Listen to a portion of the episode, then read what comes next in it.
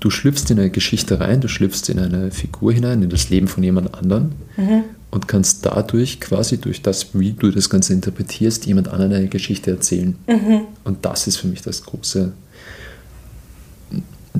das, der große Zauber eigentlich, dass du hergehen kannst und durch das, wie du etwas interpretierst, jemand anderen quasi ein anderes Leben zeigen kannst.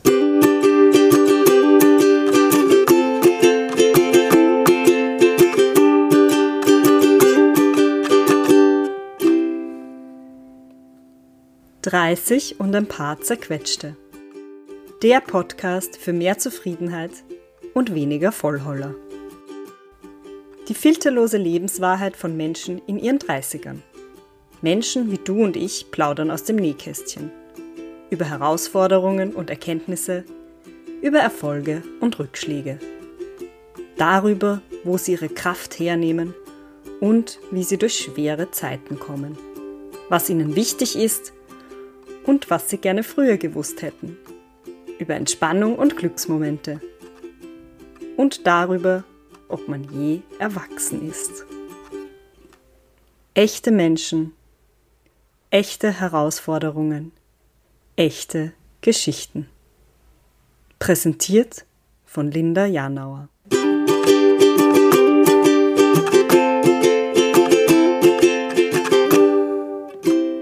Herzlich willkommen zu einer neuen Folge von 30 und ein paar zerquetschte. Heute bin ich zu Gast bei Raphael Stompe. Er ist 34 Jahre alt. Er ist Profischauspieler.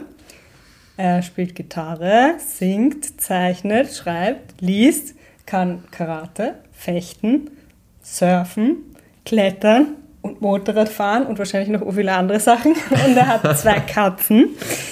Ähm, wir kennen uns seit, ich glaube, 1992. Wir waren gemeinsam in der Volksschule und sogar auch im letzten Kindergartenjahr gemeinsam. Was, nur das letzte? Nur das letzte, okay. ja. Ich habe dann Gruppe gewechselt.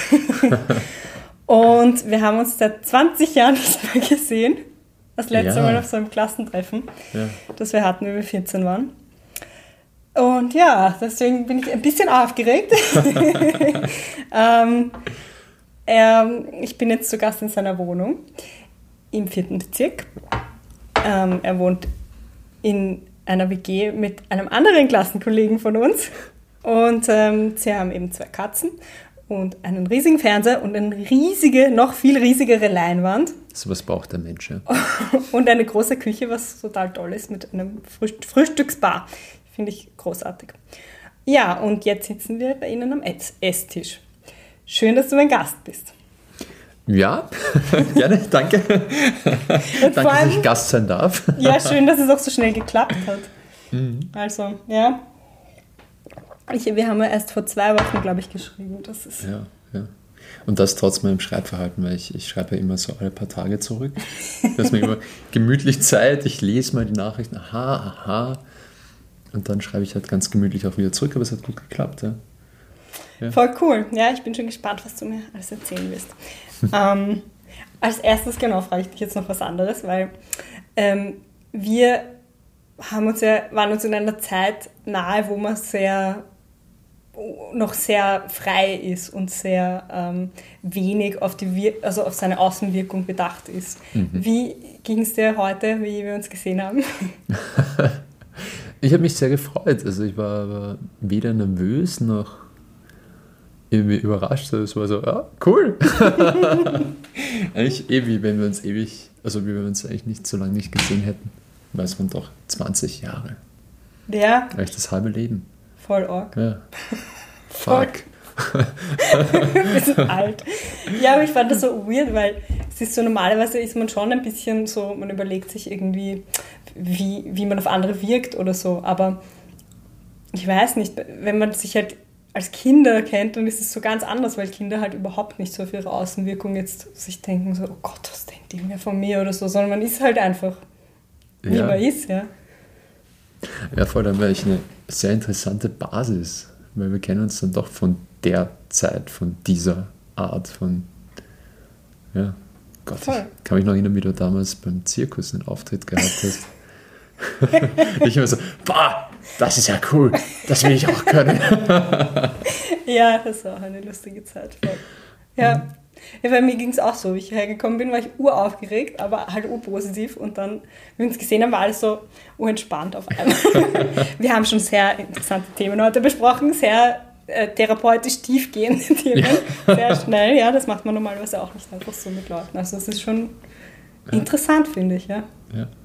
Voll cool. Ja, voll, da ist einfach wirklich eine andere Basis da. Das ist ja witzig, das habe ich gar nicht bedacht im Vorhinein. Man muss ja auch nicht alles im Vorhinein bedenken. Nein, das passt schon.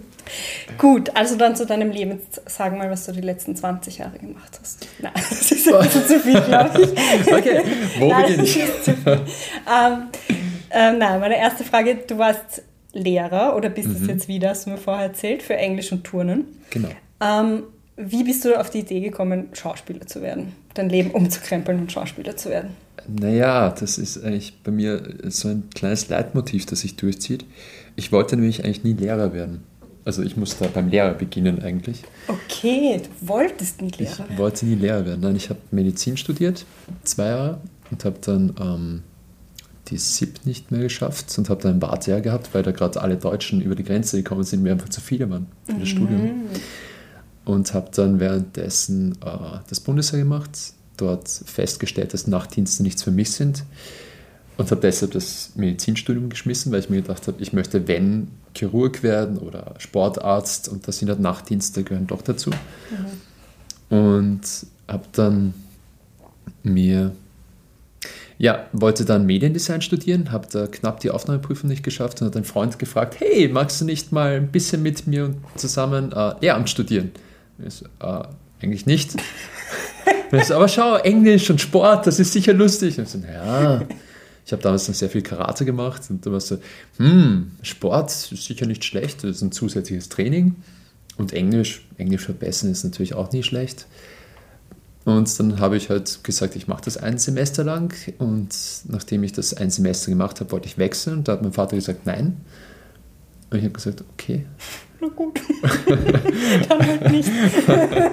okay. Ja, und so habe ich halt Lehramt studiert mhm. und habe dann auch, wollte eigentlich nach Australien gehen. Dann ist eine wunderbar bezaubernde Direktorin dazwischen gekommen, die mich überredet hat, bei ihr zu arbeiten zu beginnen. Dann habe ich drei Jahre als Lehrer unterrichtet, war dort schon in Richtung, ähm, ich werde jetzt Direktor unterwegs und war auch schon quasi inoffiziell Direktor-Stellvertreter und so. Und dann hat mir mein bester Freund einen Gutschein geschenkt für einen Kurs in einer Schauspielschule. Okay, also ja. du wusstest vorher gar nicht, dass du Schauspieler werden willst. Ich habe auch nichts gedacht, mit Schauspiel. Gut, sondern nein, nein, gar nicht, gar nicht. Ich habe nichts mit Schauspiel im Hut gehabt. Ich habe kaum Theaterstücke gelesen gehabt, war selten im Theater. Das letzte, was ich mir davor angeschaut habe, war ein Musical. Ich wollte auch ursprünglich dann Schauspiel studieren, um Musical zu machen, ah. weil mich das so interessiert hat, das Tanzen und Singen und Blödsinn machen auf der Bühne. Und bin halt dadurch dann plötzlich, war ich dann in einem Kurs und habe gesehen, ah, das ist ja lustig. Okay, und dann lerne ich Leuten in die Augen zu schauen und nicht wegzuschauen dabei. Oh. Das ist ja oh. spannend. Okay, und dann haben mich irgendwie die Trainer dort gefragt, ob ich nicht die Profi-Ausbildung machen mag. Und ich habe damals noch gedacht, dass es zwei Schauspielschulen in Wien gibt. Also habe ich mich auch nicht umgeschaut nach der anderen. Und habe halt gesagt, ja. Und vier Jahre später habe ich plötzlich den Abschluss gehabt. Cool. Ja. Arge Entwicklung. Das heißt, ja. du warst vorher so schüchtern oder was, dass du den Leuten nicht in die Augen schauen konntest? Naja, das nicht. Aber halt, ähm, es ist halt dieses, dieses, diese seelische Verbindung, die du hast, wenn du jemandem wirklich in die Augen schaust und du dort bleibst, das ist ja, das ist ja doch, da bist du vulnerabel und da spürst du plötzlich Dinge, die du normalerweise nicht spüren würdest. Und also ich war halt wie jeder normale Mensch, denke ich, der halt davor, sobald ich gespürt habe, dass da diese Connection da ist, oft einfach weggeschaut hat, wenn es halt jemand war, den ich noch nicht mhm. so gut gekannt habe oder so. Ja, ja okay. Mhm. Ja, das kann ich nachvollziehen. Okay. ja, voll, nein, da, da, hilft die Schauspielschule absolut, ja. ja. Total. Sehr therapeutisch. Ja, vor allem einfach damit umzugehen, was für Gefühle da in dir aufkommen und was du halt. Ja, das ist schon, ist schon ganz gut, einfach auch das zu üben. Dass es okay ist, jemand in die Augen zu schauen und dass es sich dann, weiß nicht, dass man halt dann irgendwelche Gefühlswallungen hat. ja. ja. Und du hast dann einfach deinen Lehrerjob gekündigt und bist dann komplett auf Schauspiel umgestiegen. Ja, das war damals, ähm, ich habe im letzten Jahr meiner Schauspielausbildung, habe ich, also ich habe die ganze Zeit während der Schauspielausbildung nebenbei unterrichtet. Ich sage immer nebenbei unterrichtet, das war eigentlich hauptberuflich. Mhm. Also ich habe ähm, halt Vollzeit als Lehrer gearbeitet und bin dann in die Schauspielschule gefahren und habe dort die Kurse gemacht, hatte so eine 70-Stunden-Woche für vier Jahre. ja, und im letzten Jahr war es halt so, dass ich schon in der Schauspielschule weniger Stunden gehabt habe, weil einfach das letzte Jahr weniger war. Und ich dann im Theater in der Wien ein Casting hatte und die mich tatsächlich wollten als in ihrem Stück, als ich glaube, es war die Rolle eines Bademeisters. ich habe mich total geehrt gefühlt. Aber das, ja, cool, Bademeister.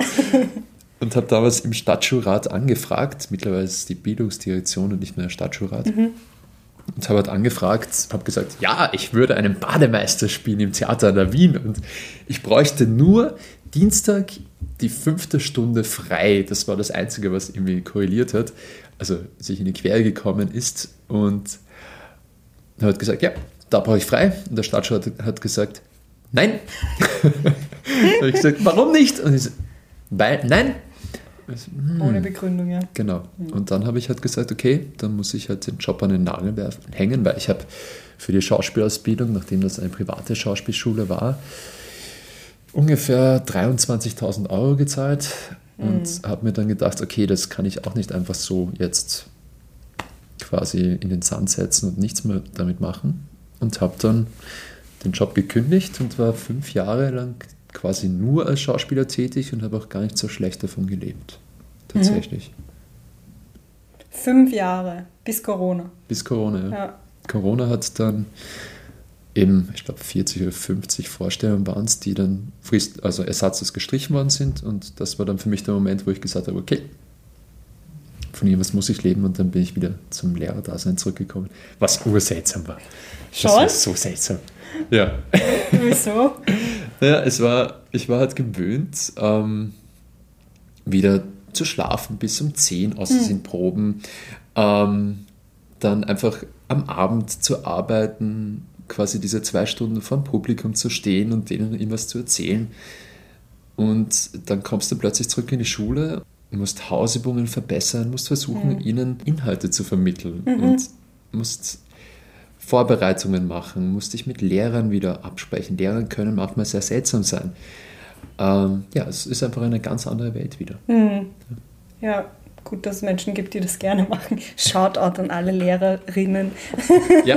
ähm, harter Job. Mhm. Ich beneide euch auch nicht.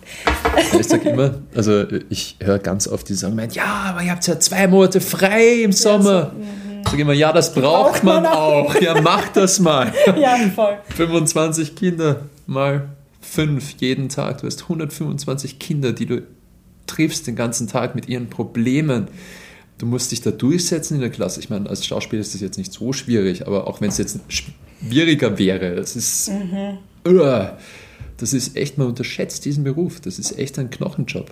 Voll, ja? glaube ich sofort. Also, ja. Hut ab für jeden, der das bis zur Pensionierung macht. Vor allem, man wird taub. Ich meine, ich als Sportlehrer, du, bei Sport gehört es einfach dazu, dass die Kinder schreien. Und wenn du in so einem, in, in so einem Turnsaal bist, sind dort die Kinder die ganze das ist ein Lärmpegel, der ist wahrscheinlich zu vergleichen mit einem, mit einem Flughafen. Nur du darfst halt keine Europax reintun, das ist ein Lärmschutzkopfhörer.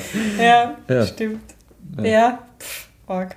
Also das heißt, du bist auf jeden Fall wieder auf die Bühne zurück, wenn es Corona erlaubt. Ja, ja. Also es ist, es, mir macht Unterrichten, Unterrichten sehr viel Spaß und das Arbeiten mit Kindern auch, aber die Leidenschaft steckt eigentlich mehr im Schauspielen. Ich meine, cool wäre es, wenn es beides kombinierbar wäre, mhm. natürlich. Aber. Als Schauspiellehrer. Schauspiellehrer, ja. Habe ich auch gemacht eine Zeit lang, ja. War auch eine lustige Zeit, aber da verdient man halt dann doch. Weniger als als, als Mittelschullehrer. Ja, ja, hm. ja. Wie ist das überhaupt, wenn man jetzt ähm, als Schauspieler ist, ähm, dann ist das ja mit dem geregelten Einkommen so eine Sache. Also mhm. ist das irgendwie, wie wirkt sich das aus auf die Psyche? Boah, das ist heftig. Ähm, ich habe dann Monate gehabt, da habe ich gewusst, okay, jetzt kommen 4000 Euro rein. Ja. Und dann habe ich Monate gehabt, da war einfach mal gar nichts. Mhm. Also wirklich gar nichts. Da war es bei mir, war, hatte ich nur das Glück, dass mich dann das AMS aufgenommen hat, wohlwollend. Gesagt habe, okay, sie arbeiten gerade nicht. Ich so, ja, okay. Aber es ist, also auf Dauer ist es doch, also es ist nicht leicht, auch einfach mit diesen Absagen umzugehen, weil du hast dann deine Castings, da hast du so, je nachdem, wie, wie gefragt dein Typ ist, hast du zwischen zwei Castings im Monat bis alle drei Monate ein Casting. Mhm. Und da steckst du halt Herzensblut hinein und dann schickst du es ab mit voller Hoffnung, bist oft, kriegst eine Rückmeldung, dass du in der letzten Runde bist und es ist noch einer mit dir dabei und wahrscheinlich kriegst du diesen 20.000 Euro Job, weil wenn man eine Werbung bekommt, dann ist man echt ziemlich über den Berg mal für das Jahr und dann kriegt man es nicht und damit mhm. umgehen zu können, das mhm. ist schon ja. Also ich verstehe es, dass einfach viele Leute nach so zwei, drei Jahren damit aufhören und dann was anderes machen. Ja. ja. Weil bei mir jetzt auch nicht anders. Ja. ja. Also hast du da definitiv einen Vorteil gegenüber anderen Schauspielern, ja. die vielleicht nur das können oder machen oder wollen oder so. Ja, ja. Ich meine, man muss eh als Schauspieler voll bei der Sache sein, eigentlich, wenn man es wirklich weit bringen mag. Weil es ist halt ein Beruf, der viel Aufopferung braucht und viel Dedication. Ähm, ja, aber es ist natürlich nie schlecht, wenn du wenn einfach einen Plan B hast. Mhm. Wobei viele sagen, dass genau das das Blöde ist, weil dann konzentriert man sich nur halb auf das Schauspielen, weil man halt eh sagt, man kann was anderes machen. Aber ich finde, für die, für die Seele ist das schon was ganz Gutes, wenn man weiß, okay, da ist etwas, das taugt mir auch, das könnte ich auch eine Zeit lang machen. Und vor allem, ich finde auch, es ist ganz gut, wenn man dann wieder eine Zeit lang ein geregeltes Einkommen hat. Ja. ja. Wie ein kleiner Urlaub. Ja. Das ist für die Psyche doch nicht so leicht. Ich meine, dafür sind halt dann, wenn du einen Job hast als Schauspieler, dann bist du auf einem Hoch. Das ist unglaublich. Mhm. Ja. Und zehrt man dann danach von dem hoch oder ist es eher so, dass du dann voll runterfallst nachher? Ähm, na, man zehrt schon sehr lang von dem hoch. Ich glaube, einmal im Jahr so einfach eine, eine wirkliche Zusage, es tut dem Schauspielerherz schon sehr gut. Einmal im Jahr, das ist eh, das klingt schon sehr wie ein Kamel, wenn man so speichert. Ja. ich glaube, das ist natürlich auch Charaktersache. Aber mir genügt es einmal im Jahr. Einmal im Jahr, dann bin ich voll so, mm, mm, ich kann es noch, ich mache das noch. Die Leute mögen mich noch, ja, passt. ja, voll. Ja, man ist halt sehr von dem abhängig ein bisschen. Ja. Nicht nur finanziell wahrscheinlich. Ja, nicht nur finanziell. Also das Finanzielle ist natürlich ein guter Bonus, aber ich glaube, hauptsächlich ist es so eine, eine Anerkennung für das, was du machst. Mhm. Das ist es. Und was macht für dich generell die Faszination am Schauspiel aus? Jetzt nicht nur die Anerkennung von außen, sondern so. Ähm, es ist bei mir so ein bisschen ein Leitmotiv. Ich, ich ähm, schreibe auch und ich führe auch Regie. Mhm. Und äh, ich finde, dass das, was wirklich das Coole dann ist, ist, dass du, du kannst in eine, du schlüpfst in eine Geschichte rein, du schlüpfst in eine Figur hinein, in das Leben von jemand anderem mhm. und kannst dadurch quasi durch das, wie du das Ganze interpretierst, jemand anderen eine Geschichte erzählen. Mhm. Und das ist für mich das große, das, der große Zauber eigentlich, dass du hergehen kannst und durch das, wie du etwas interpretierst, jemand anderen quasi ein anderes Leben zeigen kannst. Mhm, mhm. Ja. Also du willst den Leuten was mitgeben. Ja. ja. ja. Ich glaube, das steckt eigentlich tief drunter, dahinter, hinter all dem, was ich mache. Ja, auch im Unterrichten. Ich meine, ich, mhm. es ist auch das, das, was ich am Unterrichten schön finde, wenn du dann ein Kind siehst und ich habe zum Beispiel in meiner Klasse, in der ich damals Klassenvorstand war, habe ich ganz viel von dem, was ich im Schauspiel gelernt habe, weitergegeben. Und dann ist damals ein Kind vor mir gestanden, der Endrit. Und der ist vor mir gestanden und hat plötzlich mir eine Geschichte erzählt und hat, hat mit Händen und Füßen gestikuliert währenddessen. Mhm. Und ich bin nur dort gestanden und war so stolz, weil ich ihnen genau das immer gesagt habe. Ja, wenn ihr was erzählt, dann verwendet eure Hände. Verwendet einfach alles, was, was gerade so kommt. Ja. Ja. Haltet es halt nicht zurück, weil das, das ist normale Gestik. Ja. So kann man Geschichten erzählen. Und er hat das gemacht. Und ich bin nur dort gestanden so. Oh. ja, Ja. Also hat sich deine, dein Schauspieler-Dasein auf deine Lehr Lehrertätigkeit ausgewirkt, würdest du sagen? Ja.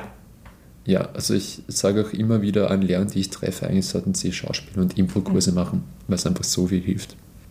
Und abgesehen von deiner Lehrertätigkeit, wie mhm. wirkt sich das Schauspieler-Dasein auf dein Leben aus? Auf mein Leben.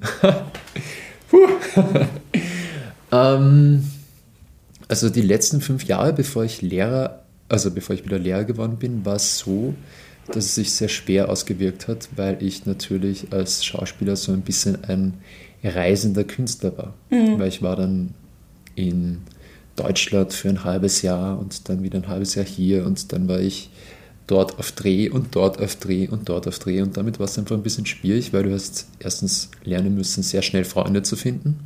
Ja. Oder du warst sehr einsam. Ja.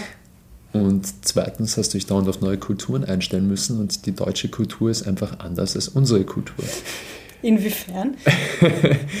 ähm, ja, sie sind einfach anders. Sie sind nicht so, also wir sind doch, zumindest die, meisten Österreicher, die ich kenne, sind ja doch irgendwie innerlich gemütlicher, gar nicht so von ihrer Arbeitshaltung her, sondern einfach innerlich so ein bisschen mehr laid back. Mhm, stimmt. Und das sind ja die Deutschen die meisten, die ich kennengelernt habe, also es gibt natürlich auch Ausnahmen dort, aber die meisten haben halt irgendwie so innerlich eine sehr, sehr harte Haltung. Mhm. Und das war für mich auch sehr seltsam damals, wie ich begonnen habe, in Deutschland zu arbeiten und das noch nicht so kannte. Vor allem, oh, ich kann mich erinnern, wie ich damals in Berlin, das erste Mal in Berlin war und äh, entweder du hasst Berlin oder du liebst Berlin. Ja. Bei mir war es so, Berlin hat mich gehasst. okay. Ich habe damals für Proben von Den Leiden des jungen Werther, habe ich mhm. eben äh, vier Wochen in Berlin verbracht mhm. und bin beim Rossmann einkaufen gewesen, das ist sowas wie ein DM bei uns, und wollte nur einen Honig kaufen und bin mit dem Honig zur Kasse gegangen und jetzt drüber gezogen. Ich habe gesagt, ja, mit Karte bitte. Ähm, und habe jetzt die Bankomatkarte hingelegt, also zum ja, Scangerät mhm. versucht mhm. zu bringen und die Dame hat mich begonnen anzuschnauzen. Ja, das geht so nicht! Wie, was geht so nicht? Ja, da ist ja kein Unterschrift drauf, das kann ich nicht nehmen! Oh Gott. Ah, ich will doch nur bezahlen. Ja, aber nein! Okay. Ich bin da voll gemobbt worden in dem Rossmann. Okay, nein. Ja, und bin dann irgendwann, habe ich halt erfahren, dass die Berliner das liebevoll als die Berliner Schnauze bezeichnen ja. und dass man einfach zurückschnauzen muss, was aber überhaupt nicht meine Natur ist. Ja. Und ja, damit war ich dort sehr arm. aber es gibt auch sehr nette Berliner. Also die war die Dame, ich glaube, der würde ich nicht nochmal begegnen wollen, aber der Rest, die ich dort kennengelernt habe, waren sehr nett. Aber das war natürlich sehr prägend für. Ja, das glaube ich dir, ja. ja. Das habe ich schon öfters gehört, dass in Berlin schon ein eigener Umgangston herrscht. Und das Ziel ist halt, ist halt ihr, so wie der Wiener Schmäh oder der Wiener Grant halt unseres ist. Aber der ist ja herzlich. Ja, eh, voll. Aber für uns. Also ich weiß auch nicht, wenn man das Fremde zu uns kommt, ob man das so versteht. Ja, das stimmt. wenn man den Leuten mit dem Würstelstandel begegnet oder so. ja gut, so Urwiener sind natürlich wieder was ganz Eigenes. ja, eh. Und ähm, das heißt, du hast gesagt, du musstest dir immer neue Freunde suchen. Mhm. Wie war das schwierig, mit den Freunden, die du hier hattest, dann in Kontakt zu bleiben? Oder? Ja, ja, das war tatsächlich nicht einfach. Also ich kann mich erinnern, mein, mein bester Freund und ich, wir haben uns davor, haben wir uns so jeden dritten, vierten Tag mal gesehen. Und dann eben gar nicht mehr plötzlich für ein halbes Jahr. Und das war richtig, richtig arg. Das hat man wirklich ganz aktiv quasi haben wir das eben versuchen müssen, noch Kontakt zu halten, weil wenn du in einem anderen Land bist, du hast plötzlich ganz andere ähm, Tagesabläufe. Mhm. Du kannst dich nicht mehr auf ein Bier treffen oder so. Ja, das war echt, also das war, war schon heftig, weil vor allem irgendwie du kämpfst dagegen, gefühlt ein bisschen dagegen an, dass du deinen Platz in deinem Land verlierst. Mhm. Ja, vor allem wahrscheinlich, weil du am Abend ja spielst und die meisten am Abend Zeit haben hätten zu telefonieren oder was auch immer. Genau. Schwieriger. Ja.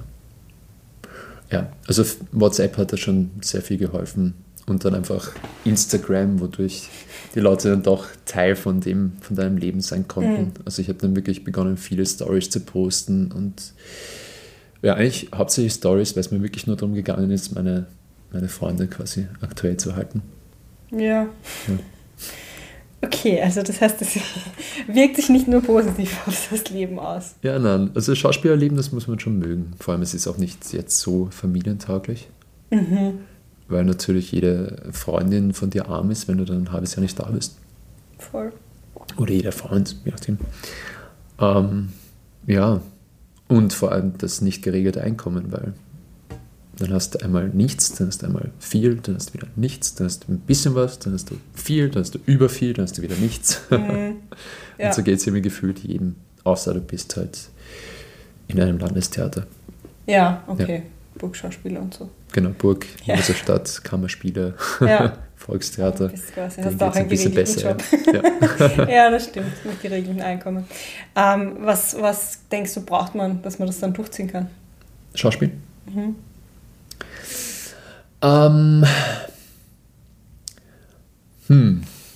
Naja, das eine ist, du brauchst halt eine Liebe zum Schauspiel. Du musst dich wirklich äh, viel damit beschäftigen und ähm, was, was ich gemerkt habe, ist, die Leute, also die in meinem Freundeskreis, die wirklich was geschafft haben, das ist zum Beispiel der Nikolaus Habian oder der Waycan Jeffrey Lau, die haben halt alle ihre, ihre eigenen Projekte gehabt und mhm. sind durch die dann entdeckt worden. Mhm, okay. Ja. Also der Niki hat zum Beispiel früher in der Josefstadt war Intendant, äh, nicht Josefstadt, in der, im Schubert-Theater war Intendant mhm. Und äh, hat ihm dort seine Theaterstücke inszeniert und dann war einmal ein Politiker drin, der ihn gesehen hat und am nächsten Tag war das ganze Theater voll mit äh, Journalisten mhm. und kurz darauf hat er begonnen im Burgtheater zu spielen. Mhm. Und dann hat Regie zu führen. Und so ist er groß geworden ich hoffe, ich habe da jetzt nichts Falsches erzählt, sorry Niki. ja, der, der Way hat, ähm, hat quasi eine Tanzgruppe geleitet und ist dann plötzlich Dance Captain im Landestheater Linz geworden. Mhm. Und man muss halt einfach, also wenn man, wenn man Schauspieler ist, muss man einfach quasi seine dranbleiben. Man muss immer wieder Projekte machen, man muss sich Leute suchen, mit denen man Projekte machen kann. Man muss ja, einfach nicht aus der Übung kommen. Und irgendwann mal, wenn du Glück hast, passiert was und wenn du nicht Glück hast, passiert halt nichts. Und einfach da nicht verzweifeln, weil das ist halt, geht jedem so. Ja?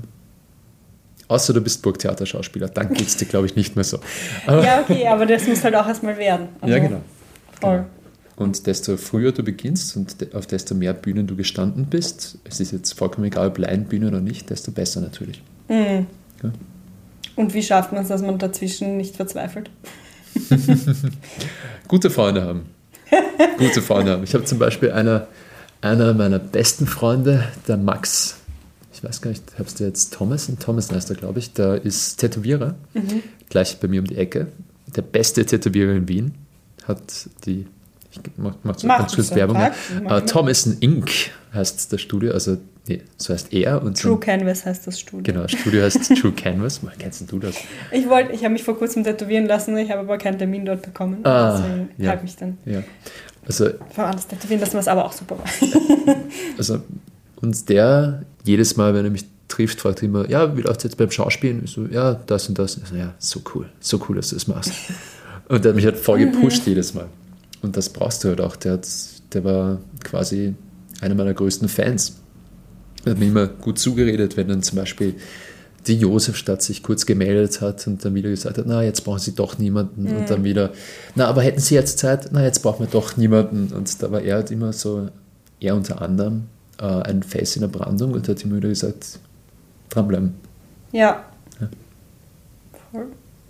Also das heißt, es gibt diese Zeiten zwischen den Produktionen und es gibt dann die Produktionen. ja.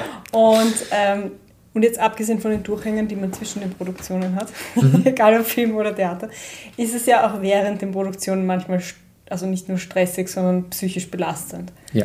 Also was ich so kenne von der Schauspielwelt und auch was wir vorher schon besprochen haben, gibt es ja da auch ähm, Regisseure, die teilweise ziemlich arg drauf sind und ihre Schauspieler versuchen zu zerstören oder, weiß ich nicht, ihre eigenen negativen Energien an ihnen auszulassen und so. Ja. Wie geht man mit sowas um? Ähm, ich hatte ganz, ganz viele verschiedene Herangehensweisen kennengelernt. Mhm. Ähm, die einen ignorieren das Bein hart, sobald jemand so mit ihnen umspringt, also wie wenn das gar nicht stattfinden würde. Äh, dann gibt es Leute, die halt äh, sich das gefallen lassen und danach komplett zerstört immer sind. Also Beinen gehen oder so. Ähm, es gibt auch Leute, die eben dagegen gehen. Und mittlerweile meine Herangehensweise, nachdem ich jetzt doch schon in einigen Stücken mitgespielt habe und doch den ein oder anderen wirklich schwierigen Regisseur hatte, ist, ähm, ich meine, das ist, das ist nur meine Herangehensweise, ich kann es ich kann's euch nur empfehlen, weil es für euch besser ist, aber äh, mir hat es auch schon bei meiner Karriere ein bisschen Steine im Weg gelegt, ist, ich lasse mir das nicht gefallen. Hm. Dann vor allem, ich finde es halt auch gerade für die Schauspielwelt wichtig, weil es gibt doch, ich meine, es gibt mittlerweile nicht mehr so viele, aber es gibt doch Regisseure, die einfach Ärsche sind. Sorry.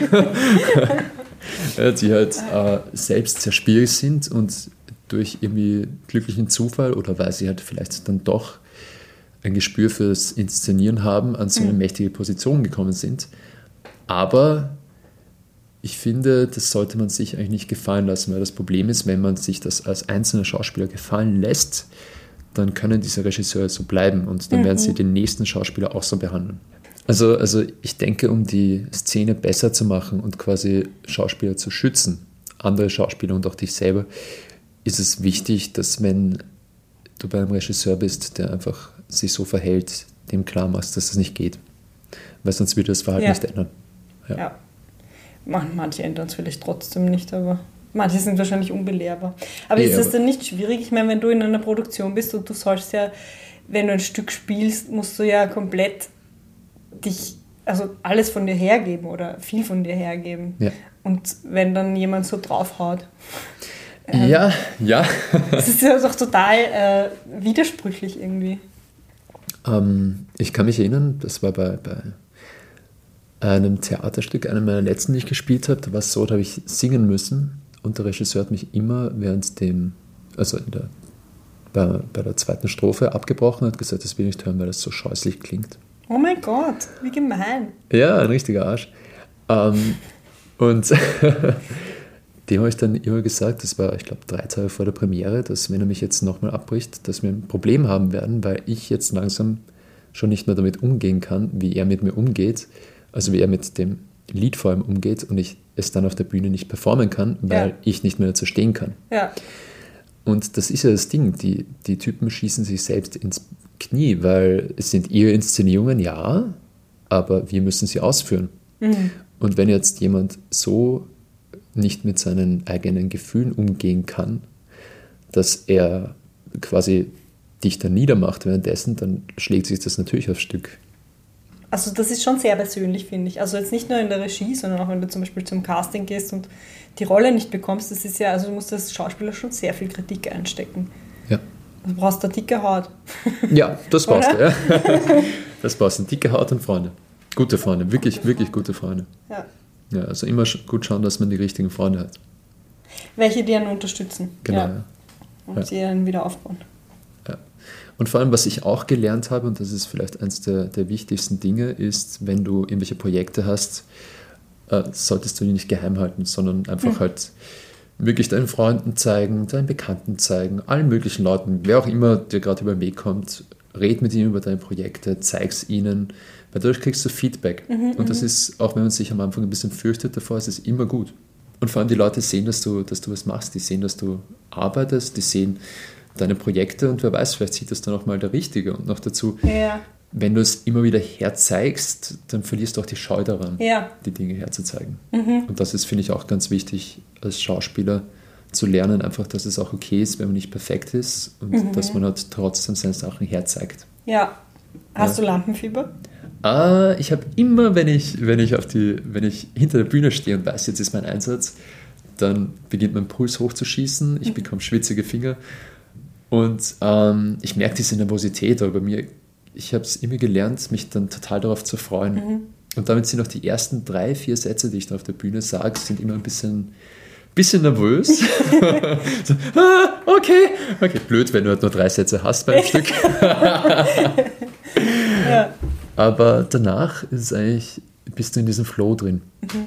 Das kommt eh automatisch, wenn du genug geprobt hast. Mhm. Auch wenn du nicht genug geprobt hast, weil Flow ist einfach, das ist so eine, das gehört einfach zum Spielen dazu, früher oder später. Gibt es eigentlich so eine Traumrolle, die du gerne spielen würdest? Es muss gar nicht jetzt ein Theaterstück sein, das es schon gibt. Es kann auch irgendwie ein Buch sein, das noch nicht adaptiert ist oder eine e-, wahre Geschichte, die noch, noch nicht mal das Buch gibt. So. ja, es, es gibt mehrere Traumrollen tatsächlich, die ich gerne spielen würde. Ich würde irrsinnig gerne mal James Bond spielen. Okay. Einfach weil ich damit aufgewachsen bin. Mhm. Und dieser coole Geheimagent mit seinen ganzen Gadgets und so, das wäre schon cool. Ähm, den würde ich wirklich gerne mal spielen.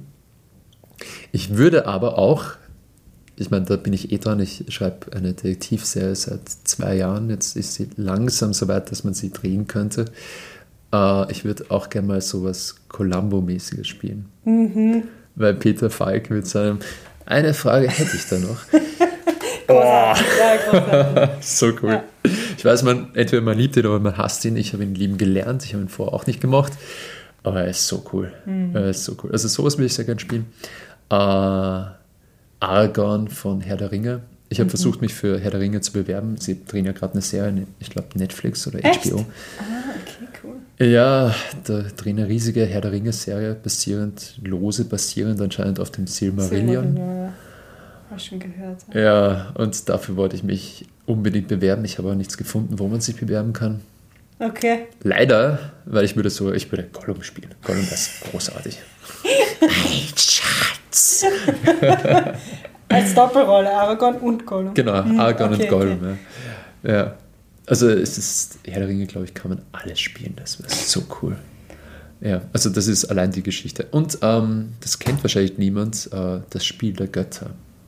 Ein riesiger Fantasy-Epos von Stephen Erickson. Also falls ihr Fantasy-Fans seid, kann ich das nur empfehlen hat mittlerweile, ich glaube, 19 Teile. Jeder Teil hat zwischen 600 und 800 Seiten. Cool, ja. Und wenn der mal verfilmt wird, also wenn die Serie mal verfilmt wird, da möchte ich unbedingt den Kalam spielen. Was das ist das für eine Rolle? Äh, das ist ein sehr cooler Assassine mit Fehlern. Okay. Ja. Okay, cool. Ja. ja. Also das wär, der wäre wahrscheinlich meine absolute Traumrolle. Also falls der jemals gedreht wird, falls da ein Regisseur unter euch dabei ist, der vielleicht guten Stoff sucht, liest diese Serie, gute Serie. Oder eine Regisseurin. Ja, oder eine Regisseurin, ja. ja. äh, lest diese Serie, schreibt ein Drehbuch. Ein Drehbuchautor oder ja. Autorin wäre auch gut. Genau. Ja, ja, ja. Und dann, ich bin auf jeden Fall dabei. Ich spiele auch äh, Gruppe, mir vollkommen egal. Ich spiele jeden. okay, ja, sehr gut. Ähm, was anderes wollte ich dich noch fragen. Und zwar, du postest ja viel auf Social Media, jetzt natürlich berufsbedingt, ja. aber du postest auch viel zu politischen Geschehnissen. Ja. Ähm, warum ist dir das ein Anliegen?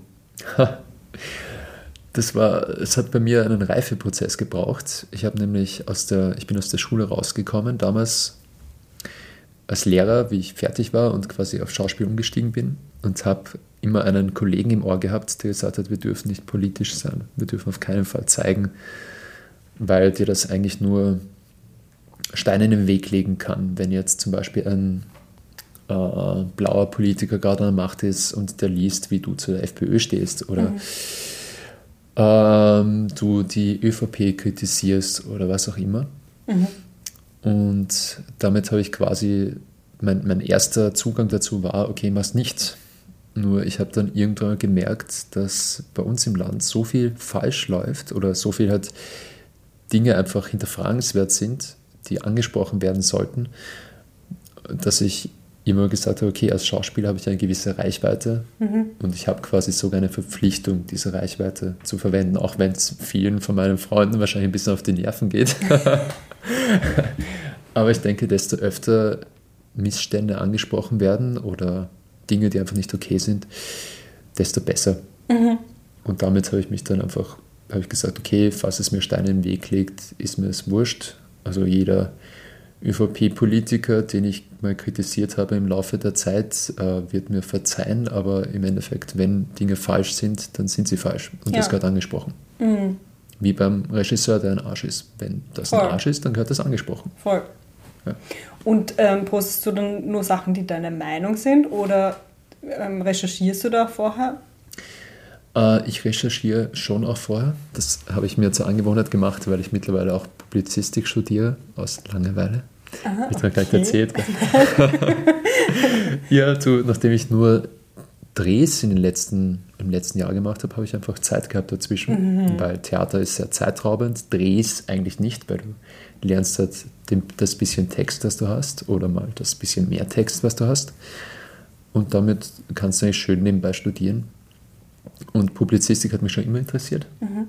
Und dort habe ich halt gelernt, wie man gescheit recherchiert, wie man gescheit eine cool. wissenschaftliche Arbeit schreibt und so. Und allein das, also ich, ich sage immer, ich bin Hobbystudent. Ja, eh. halt nebenbei, solange es geht. Das heißt, du könntest dann auch noch Journalist werden, also, also Lehrer, Journalist, Schauspieler, genau, vor allem ja. Schauspieler, aber wer weiß, wie viele Pandemien noch kommen, kann man auch immer noch Journalist Das Ganze hat ja, ja. Hat, ist deshalb passiert, weil ich mich beim ORF beworben habe, weil mir ich gerade natürlich durch die Pandemie halt nichts zu tun hatte und die haben nach einem Journalisten gesucht. Und also nach einem Moderator eigentlich. Mhm. Und ich habe halt gesagt, ja, ich hätte eigentlich Zeit und moderiert habe ich auch schon und das wäre total lustig und ich würde total gerne neben dem Armin Wolf stehen. Kleiner Fanboy. und äh, dann hat der ORF zurückgeschrieben, eh eine ganz liebe Mail nach, ich glaube, zwei Monaten oder so. Ähm, ja, vielen Dank für die Bewerbung, aber Sie haben halt wesentlich äh, besser ausgebildete Bewerber bekommen mhm. oder halt Leute, die halt einfach die, die, die Faust aufs Auge passen mhm. auf die Rolle.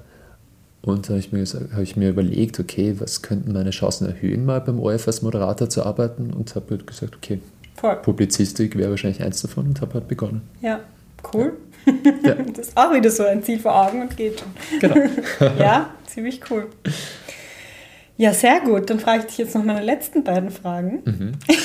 Und zwar, die ich immer frage, ähm, was macht für dich die 30er aus? Also was denkst du, hat sich bei dir entwickelt, seit du so Mitte 20 warst?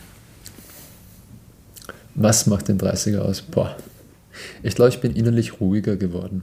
Mhm. Das ist eigentlich eines der Hauptdinge, die das mit 30 mir gebracht haben, weil ich einfach gemerkt habe, dass man die, die Dinge eh nicht kontrollieren kann und du kannst eigentlich nur das Beste daraus machen, was du machen kannst. Also du kannst nur machen, was du machen kannst und der Rest ist eh abhängig von den anderen oder von Zufall, Glück, diese Sachen. Und das hat mich, ja, hat mich innerlich sehr ruhig gemacht.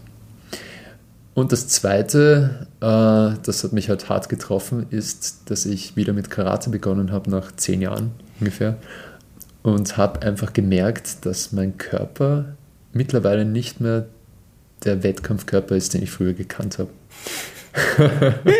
das war für mich ein bisschen seltsam, weil ich jetzt mein, mein Kopf war so bei den ganzen Bewegungen, der hat einfach noch gewusst, wie schnell es geht und mein Körper war die ersten zehnmal eh dabei, die ersten zehn Bewegungen und dann habe ich mir gesagt so, hey, trainier mal ein bisschen was davor. so, okay. Mhm. Und der Muskelkater am nächsten Tag. Ja.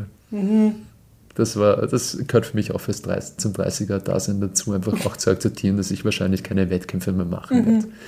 Weil ich auch mittlerweile ein Leben führe, das, wo ich nicht mehr, ich meine, ich habe in meiner Wettkampfphase, in der Hochphase, habe ich 21 Mal in der Woche trainiert.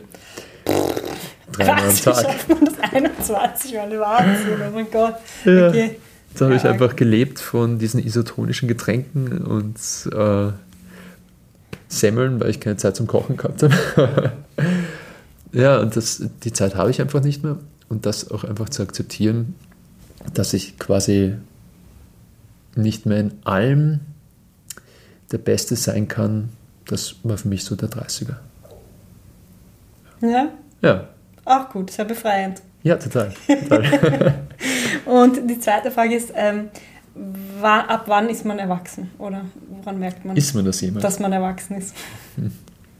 Das ist eine äh, gute Frage. Ist man das? Ich habe verschiedene Momente gehabt, in denen ich gemerkt habe, dass ich erwachsen bin. Und ich habe noch immer Momente, in denen ich merke, dass ich erwachsen bin. Mhm. Der erste Moment war der erste, in dem ich vor einer Klasse gestanden bin. Mhm.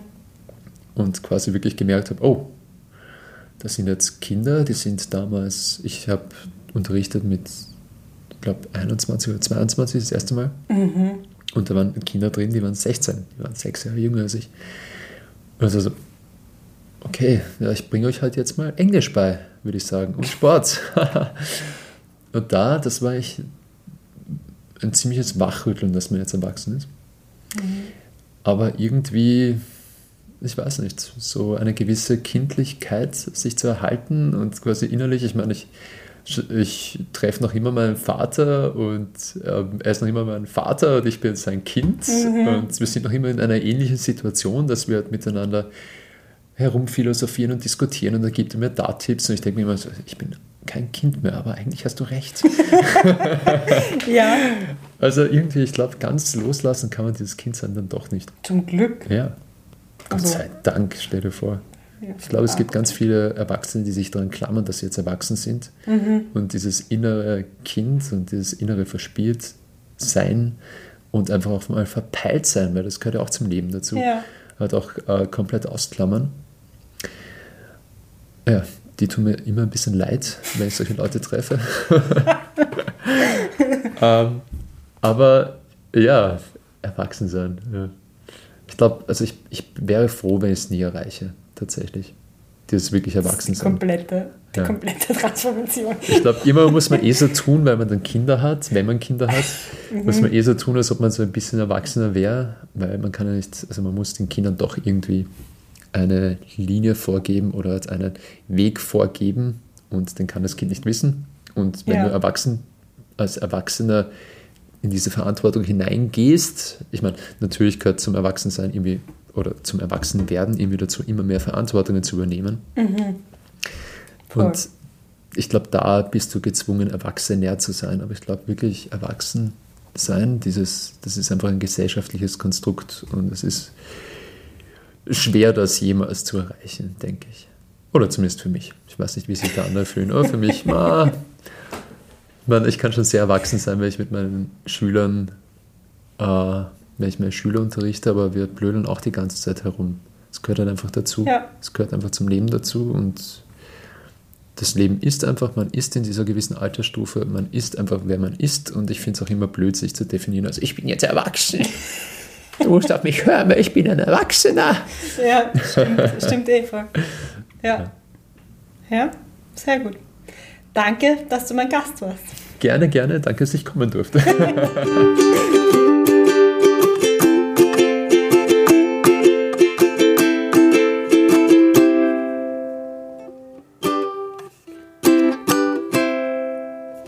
Ja, meine Lieben, ich freue mich, dass ihr wieder dabei wart das war schon Folge 6, kaum zu glauben.